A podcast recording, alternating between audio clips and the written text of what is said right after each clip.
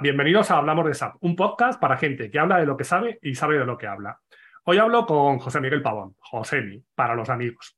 Alguien con quien coincidí en sus tiempos de consultor, aunque realmente no llegamos a trabajar juntos en ningún proyecto. Eso sí, todo lo que oía siempre de él era alabanzas. No, es que Josemi, no es que Josemi, tal, no, porque claro, Josemi. Y siempre que planteamos algún caso de formar a alguien, no, porque si sale como Josemi, bueno, que no hay muchos Josemi, como ahora nos contará él y nos contará cómo empezó y por qué tengo yo esa impresión de él. Hace unos años también decidió pasarse al lado oscuro. Empezó como consultor, porque se formó, empezó como consultor y ahora está trabajando en un cliente. Así que puede contarnos cómo se ven las cosas desde el lado del consultor y desde el lado del cliente, porque probablemente cambie dependiendo del lado en el que estés. Y no es porque esto lo quiera saber yo, que también. Lo quiere saber Pablo Martín, que fue quien le nominó, que es un buen amigo común. Pero luego ten amigos para esto, ¿no? Para que te hagan caer por aquí. Bueno, cuéntanos, Josemi, ¿quién es Josemi y cómo empezaste en SAP? Y cuéntanos un poquito. Vale. Bueno, Antonio, primero, gracias por, tenerme aquí. Como decía Pablo, este, este elenco no, es para todo el mundo. Y gracias por la, por la, invitación y por la nominación de Pablo, por supuesto. Yo encantado y más de, hablar contigo. Pues Josemi es un malagueño que hace pues, unos años estudió Administración de Empresas como, digamos, como parte de formación universitaria y que pues estuvo en contabilidad un poco, luego estuvo en, banca, pero no llegaba a, decir, oye, hay algo que me, que guste como tal. Y recuerdo un día que pues nos enviaban unos reportes de, Data Warehouse, y en este caso era en Oracle, oye, me llamó mucho la atención cómo venían esos datos, y empecé a, pues, a navegar un poco, a buscar, y me apareció SAP. Oye, pues SAP, y empecé a mirar, oye, SAP, y en eso que veo que en la Universidad de Málaga, que es de donde yo soy, obviamente, vi que había un máster, máster de soluciones SAP. Pues ahí engañé a mis padres como pude, busqué financiación como, como pude por parte de ellos, trabajando pues a fines de semana y tal, conseguimos el dinero que nos hacía falta y, pagamos el máster. Y al final entré en SAP, pues quizás de una forma casual, pues como yo creo que el 80 o 90% de la gente, casi todo el mundo es casual, pero sí buscando ese lado de tecnología que siempre me había gustado mucho, y llevándolo al tema empresarial porque venía de, pues, de, administración de empresas. Como parte curiosa de mi iniciación en SAP es que pues, empecé en FI, Hice, pues el máster era FI MM, yo hice la parte de FI, me centré en FI, iba a ser consultor de FI, esa era mi, visión, me certifiqué en FI, hasta que un amigo... Venías de banca también, pero podía tener cierta lógica. Sí, claro, era la rama natural, ¿no? Pues seguir en la parte financiera hasta que, pues, la persona en común que conocemos, que, que, es David Majada, pues mm. consiguió engañarme y me dijo, oye, la logística te va a gustar más, eh, la parte logística es mucho mejor, le vas a tal. Y es cierto que, me formé en FI y en MM, pero siempre acabé en la parte logística. Logística. sí, me defino como un consultor, no voy a decir logístico porque al final mi carrera ha progresado y se ha ido moviendo a, las soluciones de planificación y transportes. Hoy en consultores de esos raros que suenan por ahí algunas veces que se dicen consultor de APO. Que hay pocos, hay muy, pocos, es verdad que es un nicho de mercado bastante grande, pero mi parte fuerte, pues sí, es el sistema de planning APO, es la parte de transportes TM y desde hace pues tres años o así un poquito más, pues eh, SAP IBP, que ha sido el reemplazo de esta solución de APO por parte de, SAP, donde pues hay bastante cambio ¿no? en las soluciones. Es cierto que no te quedas ahí porque al final los primeros proyectos que empecé pues fueron de MM, de SD, se integra muchísimo la parte de planning con todo eso y, al final tienes una visión un poco pues eh, más global ¿no? Pero si me, me, me, pongo alguna etiqueta, pues es un consultor de, planning y transporte, sobre todo. Soluciones de planning y transportes que se quedan un poco fuera de lo que es el, el, RP, ¿no? Eh, el backend como tal. Decías que empezaste de casualidad, pero fue una casualidad buscada, porque por lo menos cuando empezaste sabías lo que era SAP, te sonaba algo, que, algunos no sabíamos ni lo que era. Bueno, ahí hay una anécdota muy curiosa que, que, que, he pensado si compartirla o no, pero bueno, me gusta compartirla. Sí. Yo recuerdo que, llegué al máster el primer día, allí con cara de, pues, de, a ver qué es esto, ¿no? A ver qué, nos encontramos. Y, y pues te hablo 2009, yo empecé en 2009, hace ya 13 años. No es como ahora, ahora hoy en día te levantan un servidor de SAP en 30 minutos, eh, está todo mucho más virtualizado, es mucho más sencillo. Hablamos de, hacerlo en la universidad donde las, restricciones de redes son mucho mayores, etcétera, etcétera. Y me acuerdo que por una cosa o por otra, pues el primer día no pudimos tener sistema, no podíamos tener sistema. Y le digo a David, oye, yo tengo un SAP en mi casa. Y se queda David como diciendo, pero este, este niño que dice, ¿no? Este chaval que dice. Digo, sí, sí, me lo he bajado del emule. Esas fueron mis palabras. Me lo he instalado en un PC viejo que tenía y, podemos acceder a mi SAP. Y ahí voy yo con un, pues un remote desktop de, de, 2009, nos conectamos al sistema y David me mira como diciendo, este no es normal lo que ha hecho. Y es cierto que me bajé uno, pues en PAM Version Training, lo instalé, funcionaba, no sabía ni mantenimiento, no sabía, le tiraba la base de datos y tenía que reiniciarlo, pero funcionaba, digamos, cogido con pintas. Y, ese fue, digamos, eh, una de las anécdotas que, tuve cuando empecé con SAP. De ahí empieza la fama de no hay que, si damos con un Josemi, pero Josemi no hay tantos, no hay tantos alumnos. Yo soy una persona muy curiosa y eso es mi naturaleza, sobre todo en el, ámbito tecnológico. Entonces, no es tanto luego saber mucho sobre algo, pero sí me gusta saber cómo hacerlo. Entonces, si es algo que está ahí, que, oye, ¿esto cómo se hará? Intento de pues, leer, intento de, pelearme, de, hacer lo que pueda para ver cómo es. Luego a lo mejor no lo utilizo, pero, pero eso, lo hago muchísimo es fundamental. Saber investigar y saber buscar es fundamental. Y, es una parte del aprendizaje claro. Fundamental, vamos. A, Decías en el año 2009, imagínate en el 97-98 cuando empecé yo con todo esto. claro, claro, ahí, ahí sería todavía muchísimo mayor. Eh, la, casuística, como buscar, no había pues buscadores, no había nada y era todo pues a prueba y error. Pero, pero la verdad es que yo creo que ese, que ahora lo llaman el by doing, no sé si tú que estás en la parte de recursos humanos eh, dicen lo del 70-20-10, ese, ese 70 by doing, haciendo las cosas, peleándote, es el que realmente aprendes. Si yo mañana me tengo que pelear con el sistema para hacer una integración que no he hecho nunca y sé que va a ir fallando, va a ir fallando, va a ir fallando, pues cuando lo hagas dos veces ya verás cómo, cómo lo aprendes. Es igual que yo, por ejemplo, impartiendo formación, digo, se aprende mucho. Ahora, como no lo pongas en práctica y solo de formación no vale para nada. Entonces, el perfil completo es el, formador, que también es consultor y que entonces se ha pegado con el día a día y con la realidad. Claro. A mí la parte de formación ha sido, bueno, tú lo sabes, hemos coincidido algunas veces en, en, el pasado en SAP. Ha sido una parte que me ha parecido muy, muy, muy buena porque primero tú te, te marcas ese reto tienes que esforzarte un montón para, hacer una buena formación, o incluso aunque manejes el módulo, ¿eh? porque muchas veces hay cosas que no utilizas en tu día a día. Claro. Y yo recuerdo cuando di alguna formación de MM en SAP, al final era como una presión que me hacía de, leer y de estudiar y de, estar al día de, las cosas. Y, al final combinas esa parte profesional de consultoría que haces con la formación. Está claro. Bueno, antes de seguir, ¿dónde te podemos encontrar?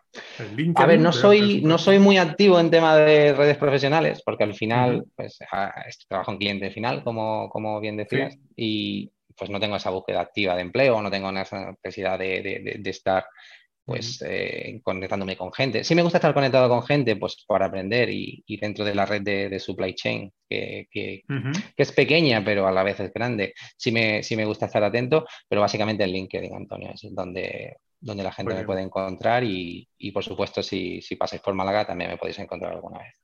Pero has repetido Málaga, eres de Málaga capital, entiendo. No, no, soy de un pueblo que se llama Coín. Y eso lo puedes poner bien en las notas. Hay que pero soy de, un, soy de, un, pueblo que se llama Coín, que, que lo vendo por donde voy. Eso sin, sin duda. Por eso, por eso, quedaba bien Málaga, pero había que especificar. Sí, bueno, pero bueno, si digo Coín, mucha gente no lo va a saber. Es un pueblo dentro del Valle del Guadalhorce, aquí en Málaga. Bien, y desde que empezaste en 2009 con esto de SAP, ¿ha cambiado algo? A ver, en mi caso sí. En mi caso ha cambiado muchísimo porque la parte de planificación, cuando yo empecé, es cierto que la solución era, era potente, es la solución de Apo, era una solución potente que tenía una infraestructura pues mucho más, eh, más, eh, más, fuerte que lo que es el, ECC de toda la vida. Apo al final tenía por debajo un BW que te daba unas ciertas capacidades que, tú no tenías en, el RP normal, donde lanzabas el, el, planificador de una forma pues muy tediosa, muy, muy lenta, vamos a decir también, un poco lenta. Y al final, en los últimos años, esta solución se ha, pues se ha, se ha vuelto obsoleta, se ha, se, ha, marcado que es una solución vieja.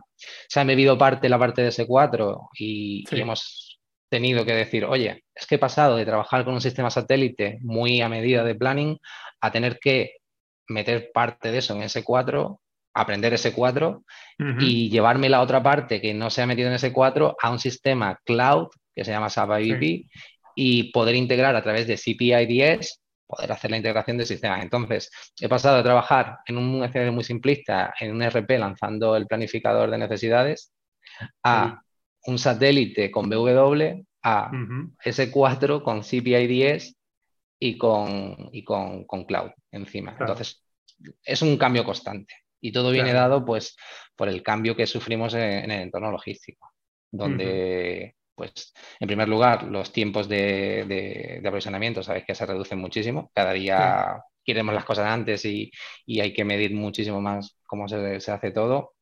Y luego por la disrupción que estamos sufriendo desde, desde la pandemia, obviamente. Si lo llevamos a un plano un poco más desde el punto de vista tecnológico, yo creo que todo esto ha venido, uno de los disparadores ha sido pues el dato. Eh, si, tú miras un poco por, todos los clientes, al final el dato es la clave de todo. Yo quiero acceder al dato, esté donde esté, de una forma eficiente. El dato, el, te iba a decir? El buen dato. Sí, sí, el buen dato.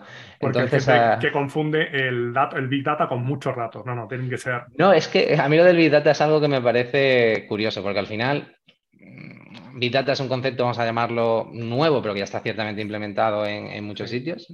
Pero Big Data no es la solución a, todo, a todos los problemas. Siempre hay veces que pensamos que con Big Data, y Big Data, si no tienes un, buen modelado de datos, pues tampoco te, te ayuda tanto, ¿sabes? yo digo muchas veces, si no tienes un buen small data, o sobre todo un clean data, si no tienes el dato limpio y tal, pues no te va a decir nada, si no vas a acumular. A ver, fíjate, yo me voy a ir todavía un paso más atrás, un master data. Claro, sí, sí, sí. ¿Sabes? Uno, eh, un, master único y no 50.000 claro, datos eh, distribuidos en 40 sistemas. Eh, para mí, al final, el master data, que es eh, aquel gran olvidado que nadie quiere mantener y que piensa que no tiene un buen retorno, es, el, es la base de todo. Y, en muchos, muchos proyectos ves que si no hay un buen master data, el outcome de cualquier cosa es, un, es, un, claro. es, algo que no sirve. Entonces, para, para mí, el dato es lo que está haciendo que, cambie todo tan rápido. La tecnología cloud pues, nos permite esa escalabilidad, ¿no? Es hacerlo mayor o menor. Lo que decías, ah, creo que habéis hablado de software as a service, ¿no? Oye, quiero un servidor mayor ahora mismo. ¿Por qué? Porque necesito esta expansión de datos. Y, eso está marcando mucho las tendencias y, que las compañías se orienten al dato, vamos. Claro, lo que pasa es que hay muchas, muchos clientes que siguen todavía con el antiguo MRP, algunos con APO, entonces, y el cambio que hay que dar, lo que dices IBP y tal, no es un cambio que se haga en dos días. Tú ahora mismo, por ejemplo, estás un cliente que, bueno, que habéis hecho algún proyecto de migración que otro, pero no se hacen esos proyectos en cinco meses, sino que llevan un tiempo.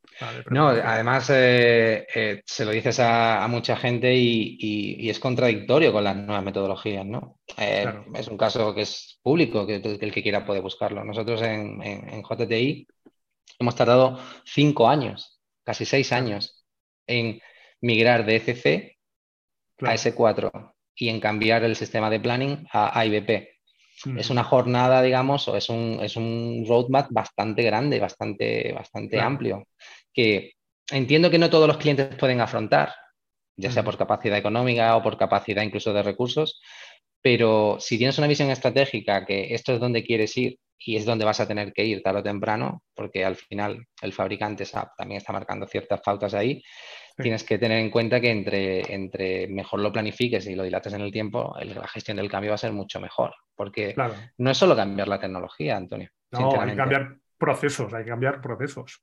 Claro, exactamente. Si yo tengo, si yo tengo, por ejemplo, un proceso que se hace 20 veces repetitivas en 20 países diferentes y cojo y lo centralizo en un headquarter porque monto un Global Business Services o monto, digamos, una función central, rediseño el proceso unificar y rediseñar todos esos procesos te lleva tiempo también. Claro. entonces tú me hablas de un cliente o una compañía que ha estado cinco años haciendo ese proceso de transformación.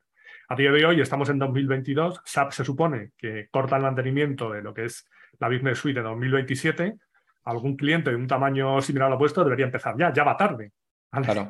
Y lo que vemos. A ver, yo, yo también creo que luego habrá un periodo de gracia, vamos a llamarlo así. Eh, habrá una reválida ahí para poder seguir un pelín más. Y... Hay, hay, clientes que confían en ello y tú puedes pagar hasta 2030 con mantenimiento extendido, pero ya hubo una ampliación de 2025 a 2027.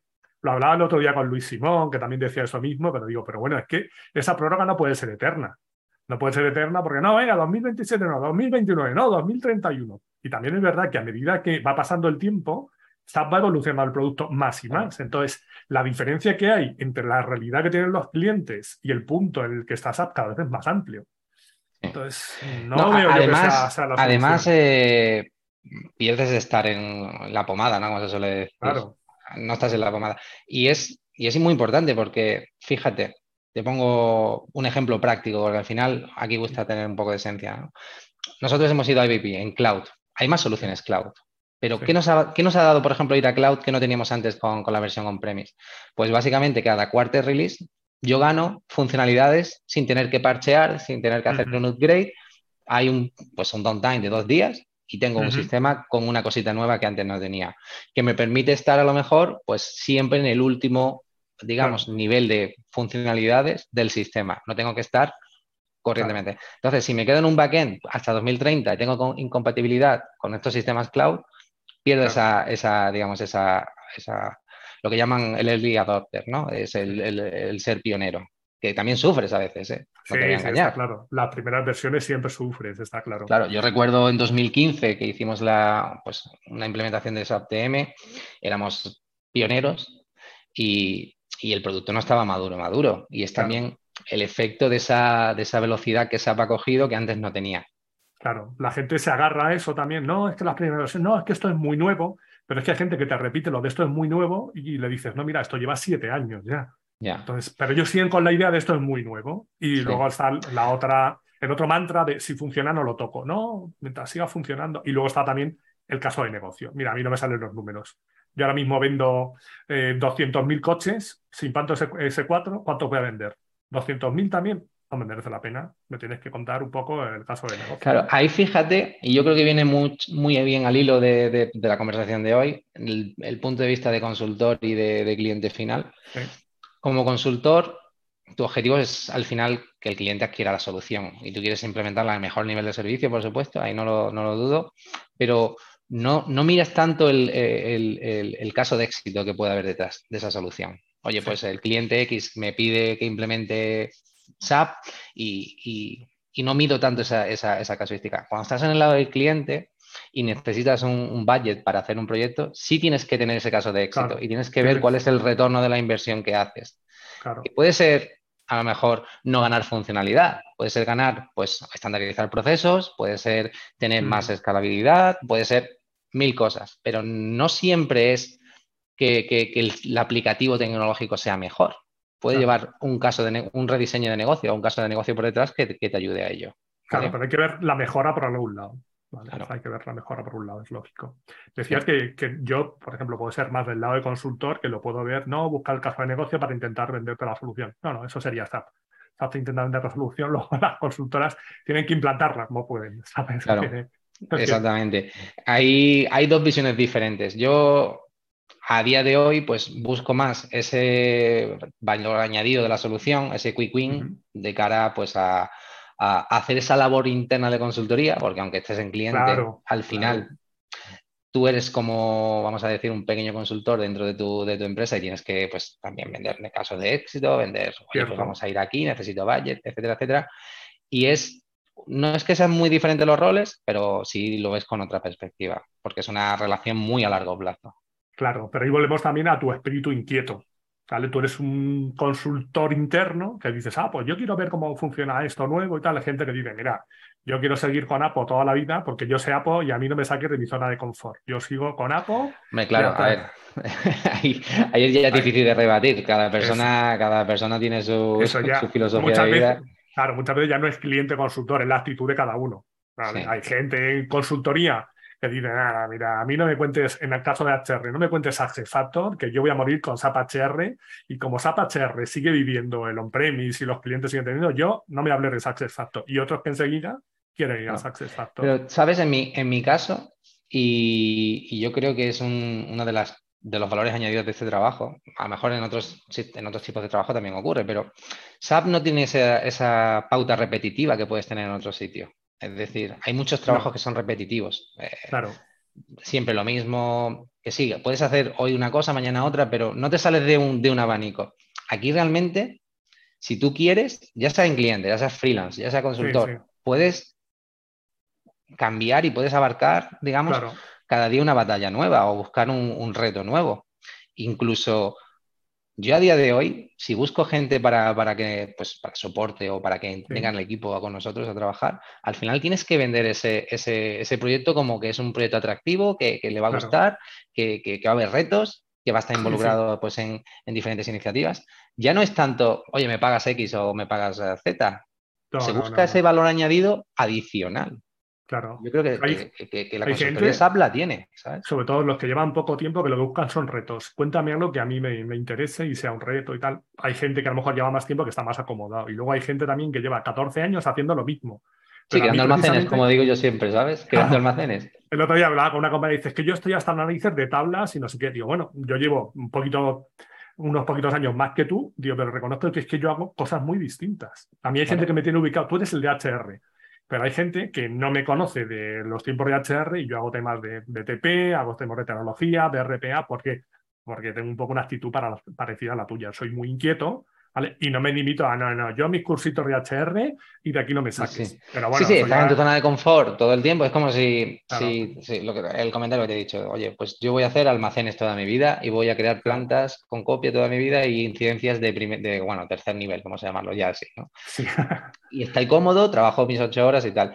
Ahora, si eres una persona que te gustan los retos y, te quieres calentar un poco el coco, porque al final esto va contra, contra ti, este trabajo es, espectacular en ese sentido. Y a mí personalmente es una de las cosas que más me ha gustado desde siempre, los retos. Tiene retos continuos además. Y bueno, hablando del cambio que se viene encima a todo el mundo, vosotros ya habéis iniciado ese cambio, habéis dado un gran paso, pero ¿tú crees que la gente en general está preparada? Los clientes, los partners, las a ver, la sensación es que no. Yo creo que estamos en una vorágine ahora mismo que es, es una locura. Eh, el mercado está bastante, bastante loco todo el mundo está, pues, como, vamos a decir, un poco como pollo sin cabeza, me voy a ese 4, no me voy a ese 4, eh, tengo que cambiar, si no me quedo atrás, etcétera, etcétera. Y no, y no se ha hecho el ejercicio que se tuvo que hacer pues hace tres años, cuatro años o cuando esto empezó a, surgir. Es verdad que, vamos a decir que somos un, pues, fueron unos visionarios, voy a poner desde, desde, el management, y ese ejercicio duro lo hemos pasado ya. Entonces ahora mismo estamos en una época de estabilización, donde ya estamos en S4 desde 2020, donde ya estamos en IVP desde hace un año. Y ahora vamos a, pues, a otros escenarios, digamos que otras, otros clientes irán dentro de tres o cuatro años. Te hablo, por ejemplo, Machine Learning, estamos empezando ahora con SAP, es decir, trabajar con Machine Learning con funcionalidades de SAP y tal. a lo mejor llegarán, pues eso, dentro de tres o cuatro años a, a otros clientes.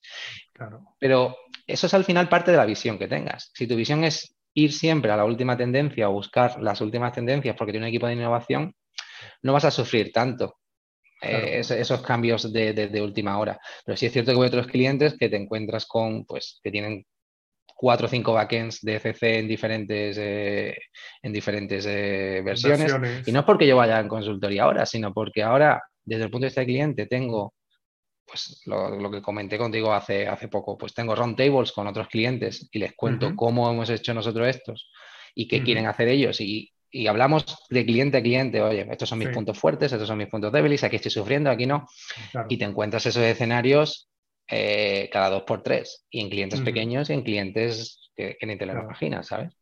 Sí, sí, sí. A mí hay clientes que me dicen, quiero pasar a ese 4 el mes que viene y tal, y te pones a mirar y no están ni en Unicode dices, bueno, vamos, vamos a empezar. Buenos días, buenos días. sí, sí. sí, luego, a ver, al final el mundo de la consultoría este también es pequeño. Nos conocemos unos a otros y cuando nos, encontramos para comer, pues el 60% de las conversaciones suelen ir qué proyecto estás, qué has hecho, qué tal, y cada uno cuenta sus, sus chascarrillos, ¿no? Sus anécdotas.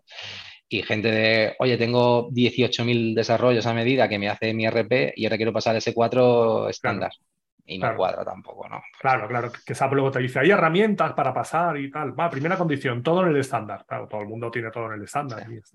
No creo que haya, sinceramente, no creo que haya nadie en el estándar claro, al 100%. Eso es imposible. Eh, bueno, cuéntanos cómo diste el paso de consultor a cliente. A ver, mi paso no fue muy complejo, sinceramente, porque yo trabajaba ya para este cliente como externo. Ah, llevabas tiempo trabajando con ellos y nada, pues al final. Sí, eh, llevaba bastante tiempo con ellos. Era pues una, una persona que ya me veían dentro de, de, pues, la compañía como externo, como potencial, y surgió la oportunidad de una plaza que se quedó, pues una persona promocionó y, y hice el paso. No fue, digamos, un, paso buscado en, oye, estoy cansado de la consultoría porque, por los mitos que hay y quiero pasar a cliente final. Yo considero que la consultoría es necesaria antes de ir a cliente final. Y te voy a dar mis razones personales. Creo que la consultoría, cuando entras, te da ese, ese bagaje, ese, pues ese tanteo, ese punch que necesitas, porque estás comprensión, vas a un cliente donde hay una problemática, vas a otro cliente, ves otra te va dando ese, vamos a decir, ese bagaje que necesitas. Y entre más clientes pises, mejor, porque si me dices que está en consultoría ocho años en el mismo, cliente, haciendo mantenimiento, pues no es tan medible. Ahora, si te has medido en varios clientes, te has peleado con muchas situaciones, cuando vas a, tu cliente final, pues ese bagaje te lo llevas y ese expertise te, lo llevas. ¿Vale? hasta ahí, de acuerdo. Hasta ahí creo que es fundamental. Que paguen mejor o paguen peor, pues habrá de todo. Que te traten mejor, te traten peor, pues también habrá de todo. No creo que ni todo mm, todos los clientes sean buenos ni todos los consultores sean malos. Yo, creo que depende del cliente, del proyecto, del equipo, de todo. Luego hay un mito también que dice, no, es que en cliente se vive mucho mejor. Yo tengo amigos que están en cliente final y bien, bien lo viven. ¿eh? Yo no lo veo así tampoco. Yo creo que los, los indicadores de rendimiento que se tienen son diferentes, eso sí es cierto, porque en consultoría yo tenía la sensación que mi rendimiento era más económico que otra cosa. Es decir, si facturaba y lo hacía bien el cliente, el cliente no se quejaba y, pues lo hacía bien, todo estaba perfecto. Y era un rendimiento más orientado a, pues eso, más cualitativo, vamos a decir. En cambio, en cliente final, los, los, objetivos son más eh, cualitativos, ¿no? Y ahí entra una cosa que yo creo que las consultoras están cambiando. Tú que tienes quizás eh, más visión que yo, es la inversión como capital humano. Y, yo creo que es algo que no ha llegado a la consultora hasta hace poco, por lo menos en algunas. ¿vale? En cliente final se intenta de, pues, yo a mis recursos intento de, pues, de, cuidarlos desde el punto de vista de inversión como, como, como, conocimiento, vamos a decirlo así, de, que, de invertir en ellos para que vayan ganando conocimiento, porque entiendo que es una relación a largo plazo. Claro. Y en la consultora debería ser igual, pero... Y en, consultora no, se notaba tanto ese, ese, digamos, esa inversión. Es cierto que había consultoras que te daban cursos, que te, oye, necesito un curso de tal, veazlo que, que, eso, pero porque había un objetivo quizás económico detrás. Aquí muchas veces no hay, en cliente no hay un objetivo económico. Y se intenta, pues eso, eh, que el empleado sea tu primer, eh, tu primer activo. Yo creo que eso la gente lo valora mucho, ¿eh? como consultor. Una consultora en la que me forme, me cuide y tal, la del consultor, es muy valorado y muchas veces el dinero no lo es todo. Yo lo sé por consultoras pequeñitas en las que se cuida mucho a las personas de verdad. No la teoría que todos, no, hay que poner el empleado en el centro. No, no, de verdad. Entonces yo sé que hay gente muy bien cualificada que los cuidan, que están recibiendo ofertas de consultoras más grandes de mucha más pasta y no se van. Ahora, claro, si no me cuidas, a igualdad de condiciones, tú me tratas regular, el otro me trata regular, pero me pagan un 50% más, o un 30% más, pues es evidente. Sí, a ver, yo creo que ahí está la clave, que al final una consultora tiene que ver también que, que si invierten en sus, sus empleados, ya sean pues más senior o menos senior. Al final necesitamos juniors para que haya seniors, ¿no? Eso, eso, está claro. No todo el mundo sabe entrar desde senior cuando, cuando empieza. Y, eso es un tema recurrente en SAP. ¿Cómo entro? ¿Cómo, cómo consigo experiencia? Qué difícil es entrar. Eso es un tema que lleva años ahí, ¿no? Pero si tú inviertes en esa persona y esa persona está a gusto, eh, al final no necesitas de tener pues un control exhaustivo sobre ella. Puede funcionar de una forma autónoma y llevarte ese beneficio que al final, que al final buscas como empresa, que yo lo entiendo, que es normal, no necesitas. Claro, claro. Al final todo el mundo tiene ahora, por ejemplo, el miedo de sabemos todos que hay que formar gente, pero nadie lo forma y dice, ah, si lo formo y se me van con otro, digo, pues fórmalos y ya para que no se vayan. Claro. O sea, es que si no, es que está claro. Sí, sí, sin, duda. también entiendo la otra cara de la moneda. Soy pues una persona que acaba de empezar en el mundo de SAP. Mm. Entro con un salario, vamos a decir, bajo, me hacen una oferta tentativa de 6.000, 8.000 euros más que de lo que gano. Em, empiezo por 18 y a los seis meses me dicen 30. Bueno, hasta, luego. ¿Por qué? Porque el competidor tiene una necesidad de colocar a una persona en un cliente y, lo paga porque va a seguir teniendo su margen, ¿no? Entonces se pierde esa, esa, esa visión que en el cliente final no la hay, porque se, eh, se entiende una relación muy largo placista, ¿no? Claro, pero ahora en cliente final, tú estás en cliente final, conoces el mundo de la consultoría, tendrás servicios subcontratados. Tú me imagino que las sufrirás de ese lado, como me llegan pues, el típico junior, bueno, el típico que me venden como experto y dices, necesito si este es un chaval que tiene 15 días de formación. Sí, a ver, eso se, nota rápido.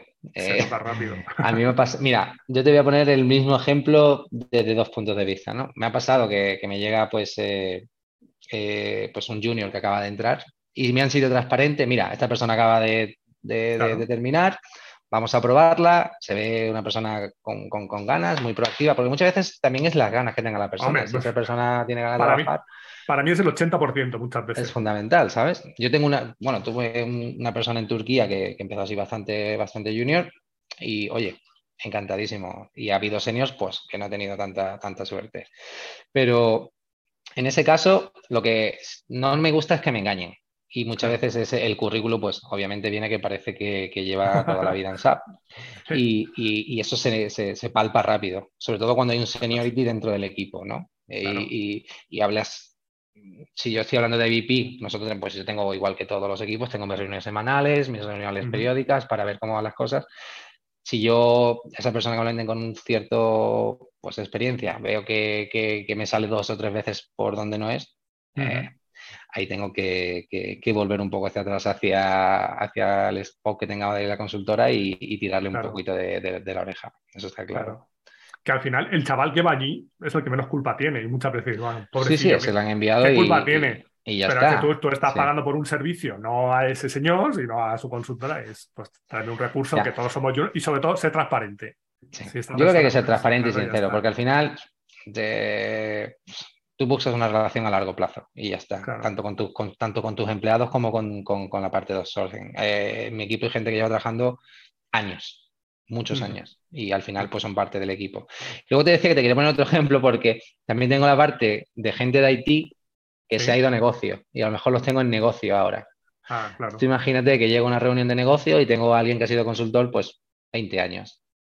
Yo ahí no puedo llegar intentando hacer ese rol de, tengo mayor seniority o tengo mayor capacidad que él. ¿Por qué? Porque al final no voy a quedar bien delante de negocio y, tengo que tener claro que lo que hable que sea firme y, no vender por encima de lo que hace la solución o de lo que, de lo que se espera que haga la solución. Entonces, al final es un rol que no solo ocurre cuando contratas gente junior, sino cuando, cuando estás con negocio, que te encuentras gente que viene del mundo de IT y está ahora pues en, el otro lado oscuro, ¿no? Vamos a decir. Claro, sí, sí, internamente. Yo a veces, en algún proyecto de implantación, cuando hagamos formación, yo a veces hago que vaya la gente de negocio y la gente de IT para que vean un poco cada uno el problema del otro. Porque si no, muchas veces es, ah, bueno, yo esto es poner un pincho aquí y ya está. No, no. Pero vamos a ver, vamos a ver cómo se configura esto, que luego va a venir la consultora externa, tu equipo de IT te lo va a hacer, pero que sepas que cuando tú pides el poner un botón en la pantalla, pues no es tan sencillo como crees. Sí, al revés. La gente de IT tiene, que conocer los procesos de negocio también mínimamente para entender por qué negocio me está pidiendo lo que me está pidiendo. Claro. De otras diferencias que yo creo que es importante entre, entre consultora y cliente es la parte de, relación con negocio. Porque cuando yo estaba en consultora, yo quería tener una buena relación con negocio, quería estar acorde con negocio, pero al final el objetivo era poder ampliar mis servicios, sea metiendo un recurso más, sea ampliando el proyecto X meses, generar al final negocio, ¿no? Ese era el objetivo final, ¿no? O el trasfondo. Aparte de tener buena relación, etcétera, etcétera. Cuando estás en cliente, tú buscas tener una buena relación por lo que decías, oye, somos IT, somos negocio, entre los dos va a venir una tercera persona, un tercer partner a hacer una implementación, vamos a intentar dar lo mejor de nosotros para, para no tener eh, pues, fluctuaciones o no tener, digamos, fricciones en la implementación. No que yo voy contra negocio o negocio contra mí, sino es como una, joint, una, joint, venture que hacemos en, ese momento para... incluso no debes ir ni contra la consultora, debemos ser todos un equipo. Hay, gente que, hay gente que piensa que el proveedor es el enemigo, al revés, que no, es que los clientes son todos. No, no, no, esto es un equipo de proyectos, da igual de donde seas. Sí, es cierto que también he visto consultores, y a lo mejor esto pues pasa, sobre todo en las Big Four, que, que piensan que tienen como la verdad universal cuando vienen a, contarnos a, clientes su, pues, oye, vamos a hacer esto y sabemos hacerlo muy bien y llevamos haciéndolo muchos años y, genial. Y luego, pues, no, no, no se ponen del lado nuestro de decir, vale, entendemos lo que queréis, pero lo estáis haciendo mal por esto o lo que sea. No, es lo que yo digo, como yo digo y porque yo lo digo. Esto ocurre muchas veces, sobre todo con estas más corporativas. Con las, grandes, con las entre comillas, grandes. ¿no? Sí, sí, sí. Y ahí sí, ahí sí reconozco personalmente que suelo tener más fricciones con, ese tipo de, consultores que intentan demarcar su, su, roleplay. Pero, bueno, al final es parte del juego, ¿sabes? Claro, también, pues tu experiencia pues, es un grado, ¿no? Y a veces dices, bueno, esta persona que me está contando esto, pues a lo mejor lleva cinco años pegándose con esto, que sí que tiene unos PowerPoint maravillosos, pero no se ha pegado con la máquina en su puñetera vida. Sí, sí, es más estratégico, lo hace más desde el punto de vista de, de, de benchmarking, que sí los hemos hecho en, tal cliente, en tal cliente. Pero, pero bueno, yo creo que al final esto es lo que, volviendo al hilo, es parte del juego, es lo que me gusta de este trabajo, es hoy me enfrento a este problema, mañana me enfrento a otro y pasado se me cae un servidor. y, siempre tienes ese, ese, reto constante. Porque al final tu espíritu inquieto sigue ahí, desde el lado del cliente, pero sigue ahí. Sí, sí, y eso va a seguir mientras que, mientras que se pueda, Antonio. ¿Y tú cómo vas aprendiendo? ¿Cómo te vas reciclando? A ver, reconozco que mi rol ha cambiado, ¿no? Y hay que ser consciente del rol. Eh, hasta hace. Ahora, Estarás ahora, estarás aprendiendo PowerPoint. Sí, por eso. No tanto. A ver, sí, obviamente ya sabía un poco de PowerPoint, ya me tocó aprender PowerPoint. No, pero para, para, para situaros a quien vea el vídeo, básicamente hasta hace pues eh, unos meses sí estaba haciendo más delivery técnico y como de leadership de la parte técnica, pues implementación de IVP, estando en máquina, bla, bla, bla.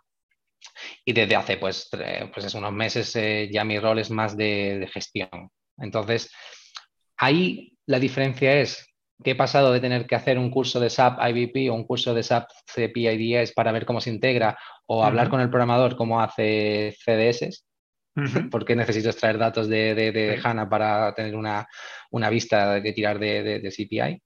He pasado a tener que hacer pues, eh, cursos de, management, de, talent, de, coaching, de, gestión de, recursos, etc. Entonces, al final, no paras de estudiar o no paras de formarte, si lo quieres ver así. Lo único que cambias de una parte, pues, más técnica, vamos a decir, de un nicho más técnico, claro. pasas al siguiente escalón o al siguiente nivel que estés, que en este caso es, pues, ese, es gestionar personas, gestionar, recursos y budget y etcétera. Que probablemente gestionar personas sea lo más complicado del mundo mundial. ¿eh?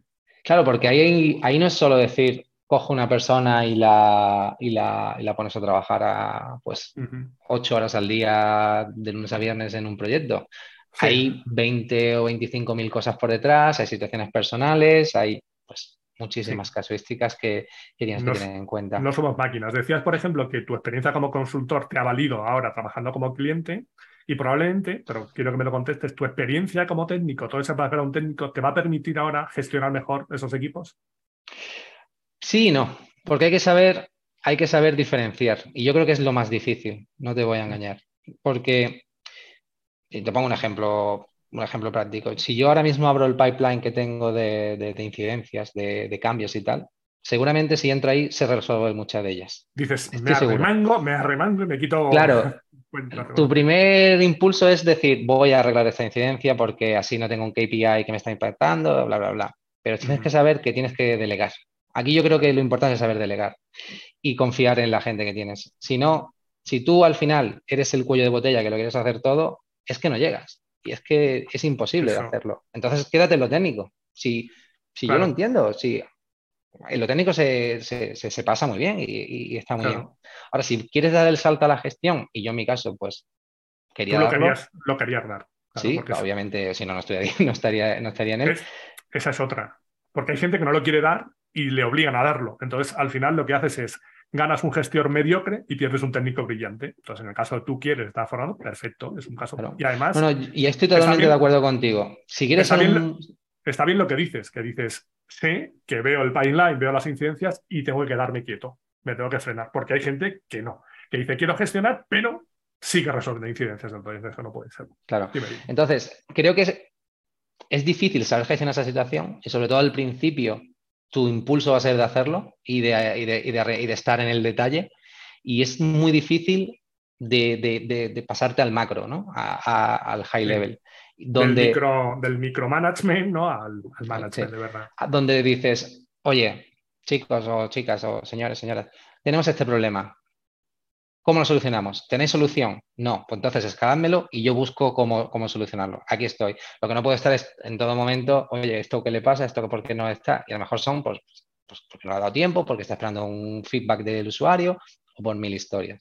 Entonces, e, ese cambio de, de, de razonamiento creo que es muy difícil y muchos gestores fallan en ello y, tienen ese, ese, Sin dar nombres, creo que se nos viene a la cabeza alguno de que hacía ese tipo de micromanagement, ¿verdad? sí, sí, puede ser, seguro. Es, posible. No, está bien, eso también, el haberlo sufrido tú, te dice, oye, yo no voy a hacer esto mismo porque realmente no tiene sentido, porque al final no es bueno ni para el equipo, yo estoy de acuerdo en lo que dices, hay que delegar. Hay que delegar y permitir que la gente se equivoque, porque es como se aprende. Claro, y, estar ahí. Yo creo que es, otra, otra, otra de las claves. Tú como, como manager, o por lo menos yo siempre lo he visto así, un manager tiene que darte el apoyo que necesites y tiene que darte pues esa cobertura que necesites, pero no tiene que estar controlándote al todo el tiempo. Viendo lo que haces y juzgando lo que haces. supervisar, pero no estar todo el rato vigilando, tal, porque si no, al final es contraproducente. Ni él hace su trabajo, ni te deja hacer a ti bien el tuyo. Exacto. Entonces, eh, pues esa transición de ser pues el cuello de botella donde pasaba todo dentro de, pues, del área que llevaba, pues al final, pues cuando tienes una relación ya con un negocio dentro de cliente, muchas veces no hay ticket por medio, no hay procedimientos. Oye, oye, ¿esto cómo lo podríamos hacer? Te llaman o vas a verlos y tal. Entonces, pasar de ser la referencia técnica a gestión, pues tiene ese, ese, punto de, complejidad. Y es verdad que hay que saber cambiarse la, gorra algunas veces, claramente. Claro, pero aunque no te pongas a resolver tickets, también te permitirá valorar de, oye, esta incidencia son cuatro jornadas y esto es media hora. Y saber también asignar el mejor recurso, el mejor recurso para resolver cada incidencia. Porque no todos pueden hacer todo, que esa es otra. Sí, y más en, el nicho que yo que, trabajamos nosotros, que es planning y transportes, eh, porque al final yo estoy en ese área, sigo en ese área, no hay tampoco recursos por todos lados, es decir, no es un MM, no es un FI o un, SD donde hay más, más capacidad. al final tengo pues eh, más limitación a la hora de, ir al mercado y, traer gente pues para hacer ciertos, ciertas entregas de cosas. De ahí también luego que tengas que cuidar al equipo, porque no hay tantos por ahí. Sí, mucho. Eso sí es verdad, hay que cuidarlo mucho. No, pero eh, al final es, es, parte pues, de, este rol que tienes a día de hoy, ¿no? Y, si coges otro de management superior, pues el rol es management de management, ¿no? Como se suele decir, y es totalmente diferente. Entonces, lo que tienes que saber es, como tú decías antes, es salirte un poquito de esa zona de confort, ya sea si quieres ir hacia gestión o incluso hacia la parte técnica. ¿Por qué no? Porque muchas veces en, yo tengo compañeros que estudiaron conmigo que empezaron en FI y siguen en FI desde, desde, el año que, empezaron y no se mueven de ahí. Al final hay una integración, ahí hay una, hay no hay un borde, ¿no? No hay unos límites. Claro, y puede haber consultores brillantes y programadores brillantes. Un día hablaba con Rubén López y decían que muchas veces eh, los clientes o en general en consultoría, a los programadores se les ve como un mal necesario. Sí, eso lo que mucho Rubén. que como no están bien valorados y tal, no sé qué digo. Pues, y luego he hablado con clientes finales que decían, dice, mira, es que para mí un buen programador, dice, yo pago por un buen programador lo mismo que por un buen consultor o más. Dice, porque me resuelve muchos más problemas muchas veces que un buen consultor. Bueno, para mí es, es fundamental porque es lo que dices. Oye, un buen programador que sepa atajar el problema él solo, porque muchas veces las especificaciones, vamos a ser realistas, hay especificaciones que están cogidas con, con pintas. Sí, que y el programador, sí, el programador la coge, te hace el desarrollo, no digo que funcione al 100%, pero funciona a un 80, a un 70%. Eso es media vida, sinceramente. Que, que, estar horas y horas y horas eh, trabajando con, un, con el programador. ¿Por qué? Pues porque no hay una buena comunicación o porque no conoce el área o por lo que sea. Mm. Entonces, un programador me parece fundamental. Y saber debuguear es algo que, si nos vamos al lado técnico, me parece también fundamental. Yo una de las cosas que, que, desde cero tenía claro era, vamos a bichear por aquí a ver qué, hay. Y he pasado muchos ratos debugueando en mi, en mi, día a día, vamos. Muchas horas dándole al barrache. Y luego, claro, lo, que ha pasado cuando ha aparecido Fiori, que la gente ha dicho, ostras, si esto ahora no funciona el barrache y tal, aquí como de bugueo y tal. Entonces la gente vámonos al Sí, se ha puesto un poco más complejo, ¿no? Pero, pero quedándonos en, en el ABAP tradicional, vamos a quedarnos en la parte más tradicional, yo entiendo que un funcional tiene que saber no programar. Yo reconozco que yo no sé programar. Si me pongo a programar con, en sintaxis tendría muchísimos fallos, seguramente. Pero yo sí sé poner un breakpoint y sé lanzar el, debugging y pararlo ahí y ver por qué me trae la variable, cambiar la variable para ver qué ocurre. Sí, sí, eso es, eso es fundamental. Y, y 20.000 cositas de estas que te, que te ayudan al final, ¿no? Que no necesitas de, tener que, que, ir a una segunda persona, explicarle qué tiene que hacer, y al final me parece eso. Al final encuentras eh, el pincho que tenías que poner en la tabla dichosa que se te había olvidado porque no te lo habían contado. Sí, o, por ejemplo, si trabajas con IDOCS, mm, si trabajas con IDOCS, ¿qué, ¿qué, valor me llega en, la, en la IDOC entrada? Coges el módulo de funciones, le pones un, un breakpoint y ves que te llega ahí. Y a lo mejor el error lo descubres ahí. Simplemente saber leer el IDOC, o ahora que casi todo es XML, saber leer un XML.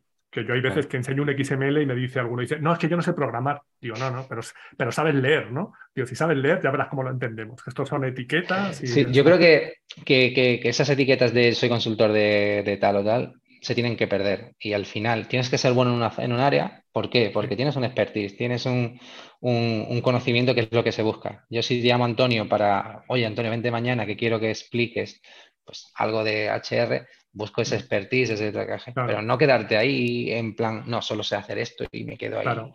Sí, sobre todo además eh, los módulos logísticos y financieros están muy relacionados en el mundo de HR había gente que decía, no, es que yo soy de nómina, a mí no me cuentes de tiempos porque yo soy de nómina.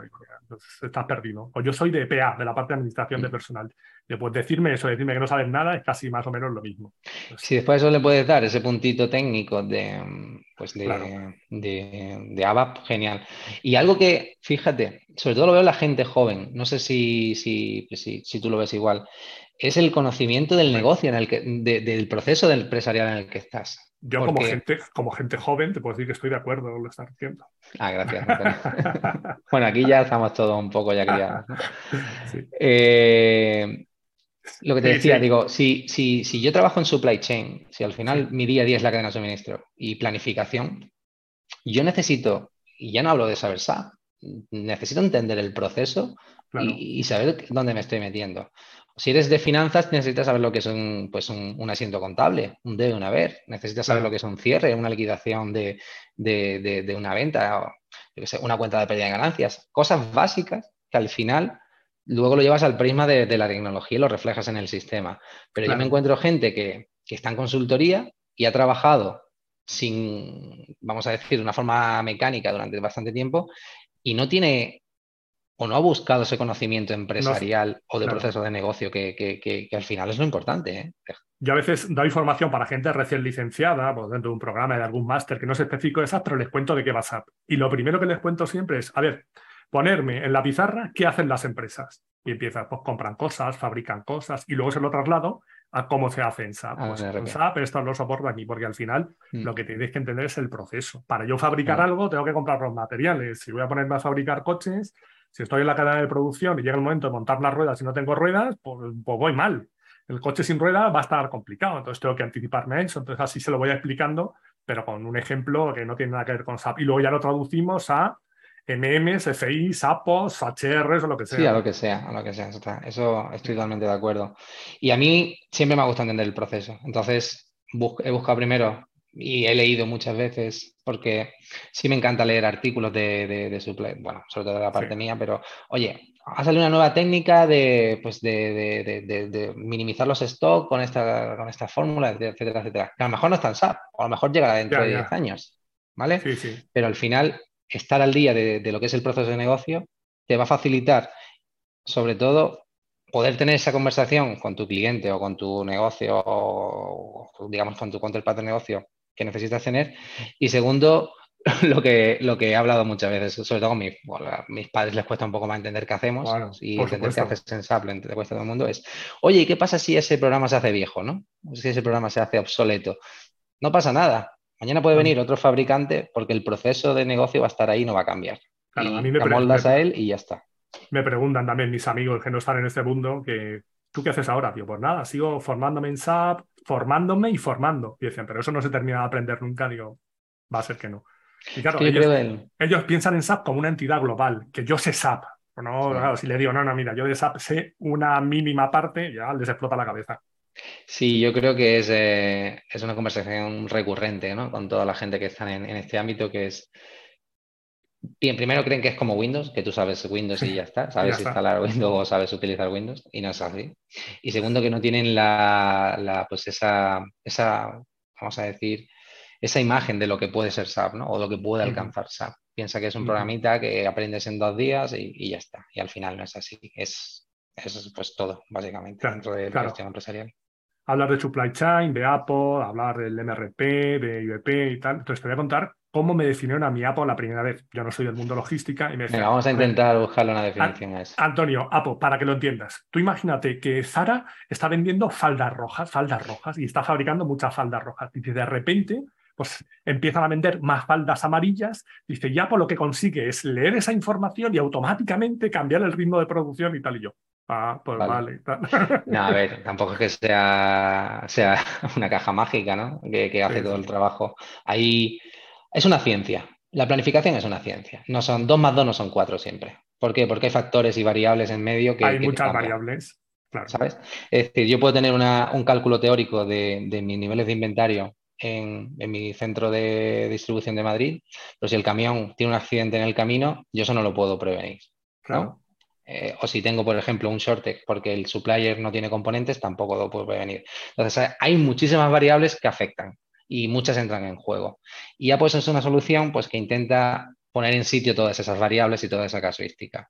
Y que sí es cierto que, encuadra desde lo que llamamos la planificación de la demanda, que es yo como comercial o como mercado sé que quiero vender una cantidad de algo, pues, y eso se van cogiendo pues, de las ventas pasadas o se van haciendo en pronóstico de ventas futuras. Y eso es una parte de APO bastante importante, que es lo que llamamos el demand planning.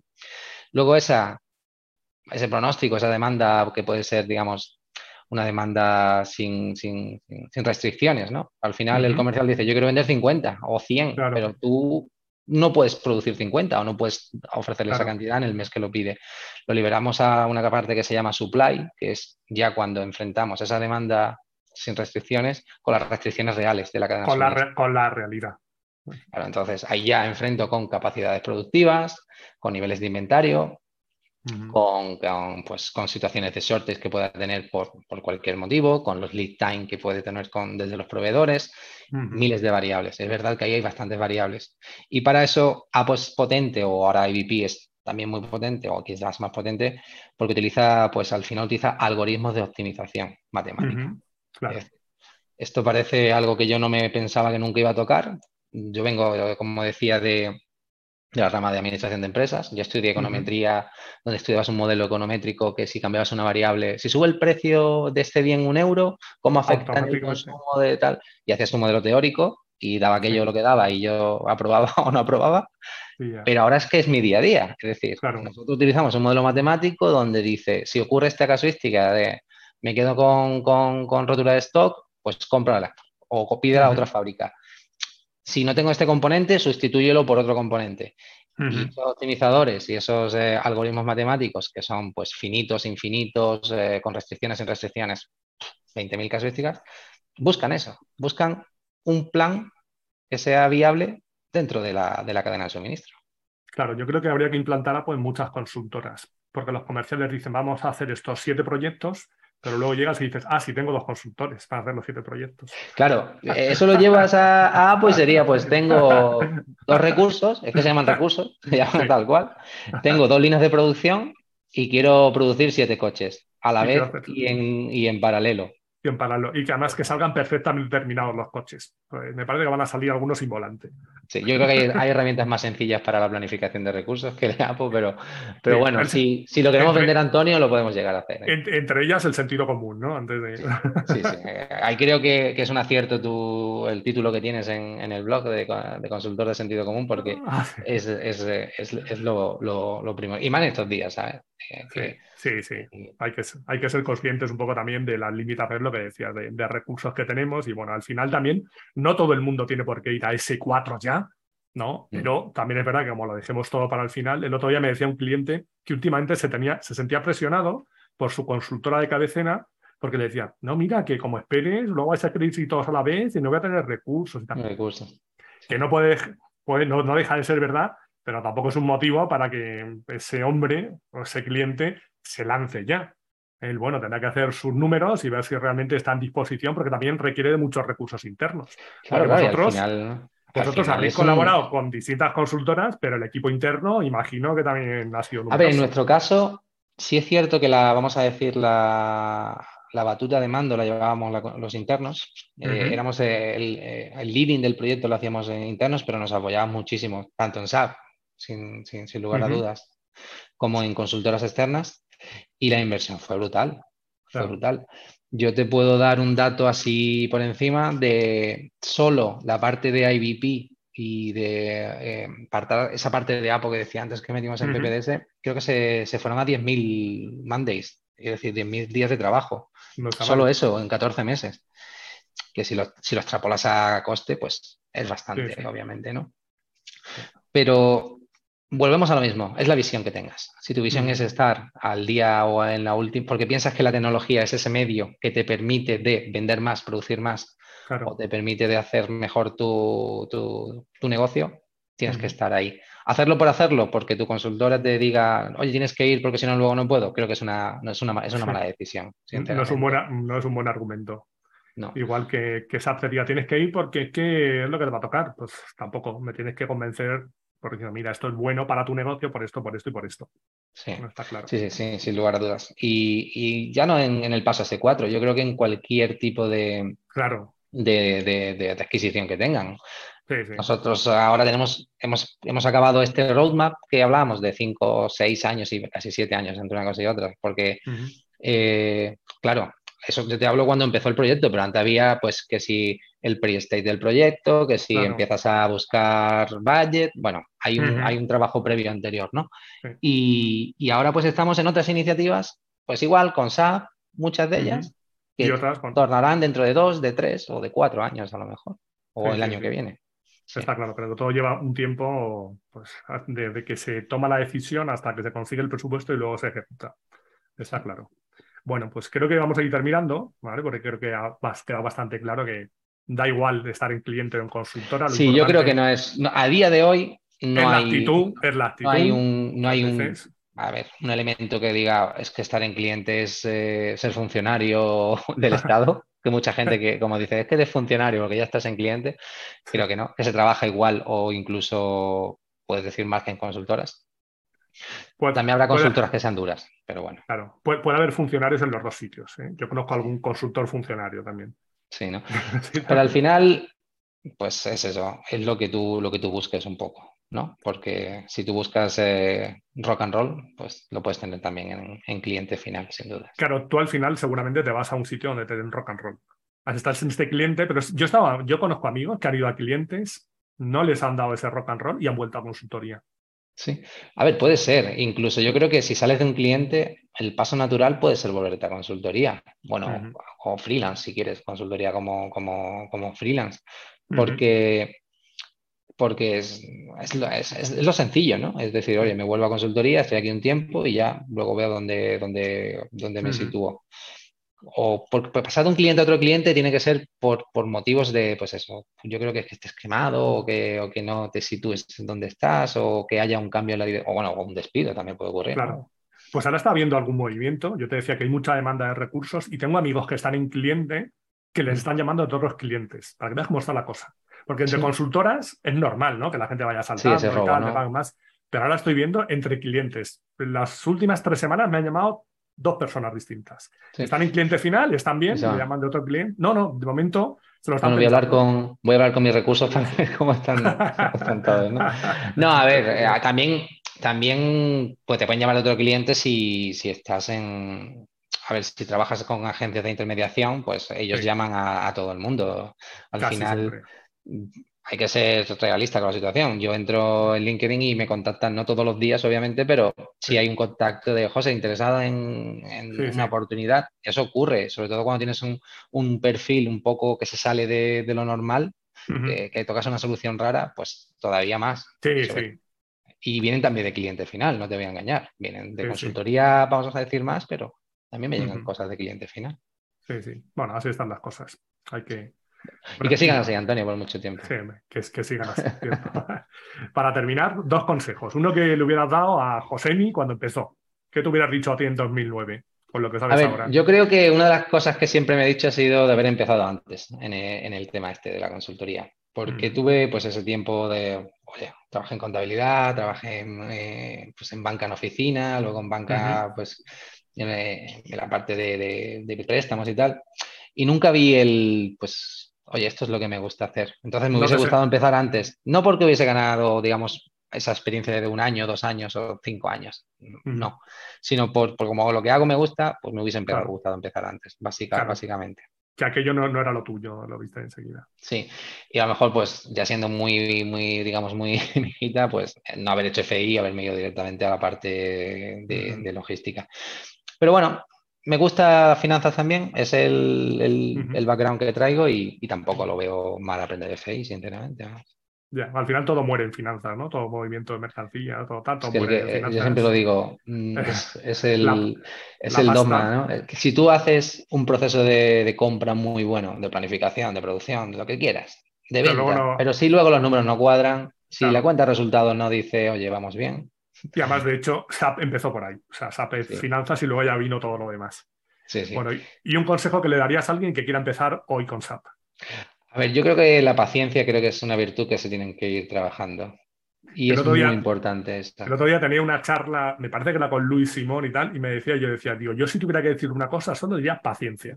Sí. Porque la gente lo, quiere saber todo, tal, yo no. yo creo que la paciencia es fundamental, sobre todo porque cuando tú empiezas en esto, no le ves color por mucho que quieras. Ya puedes ser la persona más inteligente del mundo, que lo cogerás antes, por supuesto, pero es duro, no ves los conceptos, no ves cómo se interconectan las cosas, no, no te cuadran las palabras. Hay palabras por todos, palabrejos por todos lados. Esa nomenclatura que tiene SAP tan propia que cada día cambia cada, cada, cada, menor tiempo, es decir, lo hace más, más frecuentemente. Te van cambiando las siglas y ya las cuatro que conocías... yo creo, Sí, y yo creo que las personas que empiezan, y, yo tengo casos cercanos que han empezado después de estar yo ya aquí en, el mundo de, de, SAP, es ten paciencia, poco a poco, y ya verás como algún día empiezas a conectar puntos y a verle, y a verle más sentido a las cosas. Y una vez que veas eso, es mucho más sencillo todo. Yo lo que digo, un día te hace clic la cabeza y ya empiezas a pensar como ellos y dices, entonces a lo mejor te tienes que empezar a preocupar ahí, el día que te hace clic la cabeza, que ya no hay salida.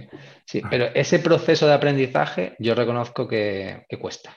y tú que estás en formación, los que empiezan desde cero, les cuesta muchísimo más. Es duro, es duro. El otro día también hablaba con Luis Simón y cuando hablamos de cómo empezar, decíamos Learning Hub. Digo, mira, para gente que está empezando, Learning Hub no vale para nada. O sea, tiene que venir alguien y que te cuente de qué va esto. Y con el tiempo, pues ya podrás. Claro, yo reconozco que soy, Sí, cuando los últimos cursos que he hecho de, SAP hemos sido, o soy más selectivo en lo que quiero que me, cuenten. Siempre quiero que me lo cuente alguien. Obviamente ese es el valor añadido de, incluso face to face mejor todavía. Online está bien, pero face to face mejor todavía.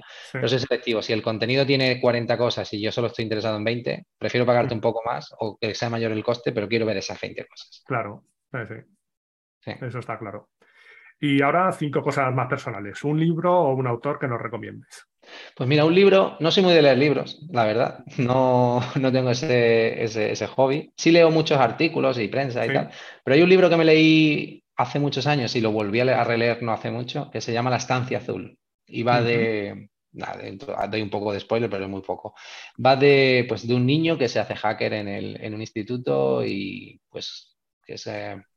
Lo buscaré. que es bastante interesante, a mí me gustó bastante, la verdad. ¿Una película o una serie? A ver, soy del Padrino. El Padrino es la película por excelencia en mi caso. Me encanta. la trilogía, sí, a mí también. Sí. Todo, todo lo que va pues, eh, en relación al Padrino, toda la parte de mafia, New York, eh, todo eso me gusta muchísimo. Pero esas tres películas son mi, dogma, digamos. La verdad es que son bestiales. Hay gente que dice, no, la uno, la dos. Yo tampoco sabría con cuál quedarme.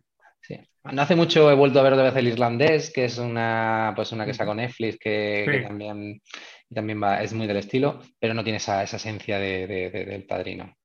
claro, uno, de los, uno de los nuestros también. uno de los nuestros, eras en una vez en América, sí, todas esas son muy, muy buenas. Muy bien, ¿una canción o un grupo que nos recomiendes? Escucho un poco de todo, la verdad. No, sobre todo ahora con mis hijos en el coche, Spotify lo, controlan ellos más que ah, yo, eh, con el comando de voz. Pero Fito es un cantante que siempre me ha gustado y, siempre lo tengo ahí en la, en la, guantera. Bueno, pues, pues intenta inculcarles ese buen gusto a tus hijos, porque si no, con la música de ahora estamos un poco. Sí, con el reggaetón, ¿no? Y con Rosalía estamos jodidos, ¿no? Sí. Una ciudad, un país que te guste. Pues fíjate, He viajado mucho, ya lo sabes, eh, gracias al trabajo y, bueno, y personalmente, pero sobre todo por trabajo he viajado muchísimo.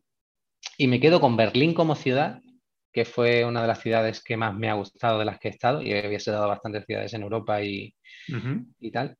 Y como país, no por lo que ofrece, como todo el mundo es el sueño americano, pero sí es verdad que Estados Unidos, que, también lo he visitado ocho o nueve veces, es un país que, que me gusta, que tiene pues un poco de todo, ¿no? Es una combinación de, de, todo. Y me quedo con, Estados Unidos como país y con Berlín como ciudad específica. Claro, Estados Unidos, dependiendo del estado y la zona, pues es muy cambiante. Claro, te vas a, pues a, Chicago, es un mundo, te vas a, pues a la costa oeste de California, es otro mundo, Nueva York es, pues, la locura del turismo y la locura de la parte financiera, pero sí tiene, si te vas a la parte de, pues tiene pues esa, esa combinación de, diferentes culturas dentro del mismo país, ¿no? Y me llama mucho la atención. ¿Una comida o una bebida que te guste? A ver, pues una comida, fíjate, el queso es algo que me gusta mucho. Mm, no he encontrado todavía uno que no me, que no me, que no me agrade y es una, pues me gusta bastante. Y luego la cerveza, por supuesto, yo creo que, que es mm, bebida principal, vamos. No todos los días, obviamente, pero sí me gusta bastante. Muy bien. Y bueno, ya sabemos dónde te podemos encontrar, en LinkedIn, básicamente. Y para terminar, dime si quieres que hable con alguien en concreto o que trate algún tema con alguna persona, yo busco por ahí en episodios posteriores. ¿Me puedes decir un nombre, un tema o las dos cosas? Nombre no tengo, es cierto que tengo que pensar en uno porque ha habido un cambio de planes de, última hora, pero sí hay un tema que creo que es interesante que podrías tocar y es todo, todo el tema este de, de Machine Learning y de inteligencia artificial. Creo que es una vía que se, está, que se está explotando bastante a día de hoy. E incluso SAP está trabajando bastante en esa, en esa parte. La base de datos HANA incluso ofrece bastantes eh, funcionalidades que yo creo que nadie las explota en el día a día, a, la última hora. Y además va avanzando, ¿vale? Porque recuerdo la última semana, las últimas semanas, haber leído algún artículo de funcionalidad nueva que hay de BTP de todo el tema de Machine Learning, entonces es algo que está en constante evolución también. Y creo que sería interesante, sí, de, pues, yo tengo una persona que, quizás, tengo que preguntar antes si le, gustaría participar, si eso te lo, te lo puedo... Me lo mandas por offline. Sí, le preguntas. Pero si no, conociendo que tienes un networking excelente, encontrarás a alguien seguro que, pueda trabajar ese, ese tema. Me parece un tema muy interesante, la verdad. Puedo, puedo tener algún nombre por ahí. Y además es algo que puede estar relacionado con SAP o fuera de SAP, porque esto existe fuera de SAP. Sí, sí, por supuesto. Al final yo creo que Python es el... eh, todo, todo, el mundo tiene que aprender español, inglés y ahora Python, ¿no? Entonces eh, son, son los tres idiomas que hay que hablar a partir de 2022, ¿no? 2023. Y, y, sin duda, pues eh, creo que es un tema que, que va a gustar. Hubo un curso hace unos meses en OpenSAP. Sí, te vi, Python, ese, sí, que estaba curioso, estaba curioso. Y además la plataforma que utilizaban para hacerlo te permitía practicar, aprender de cero, gente que ya tenga conocimientos, pues no, pero para empezar la verdad es que estaba muy, muy, muy bien. Sí, la comunidad que de Python es brutal. Yo reconozco que, no es que programe en Python, pero sí me gusta hacer tonterías en Python. Y es un sistema que te deja hacer o es un lenguaje que te deja hacer eh, mil cosas. y me parece que, es interesante pues eso, de que toques ese tema si encuentras a alguien que, tenga pues, casos de, uso y tal, aplicativos.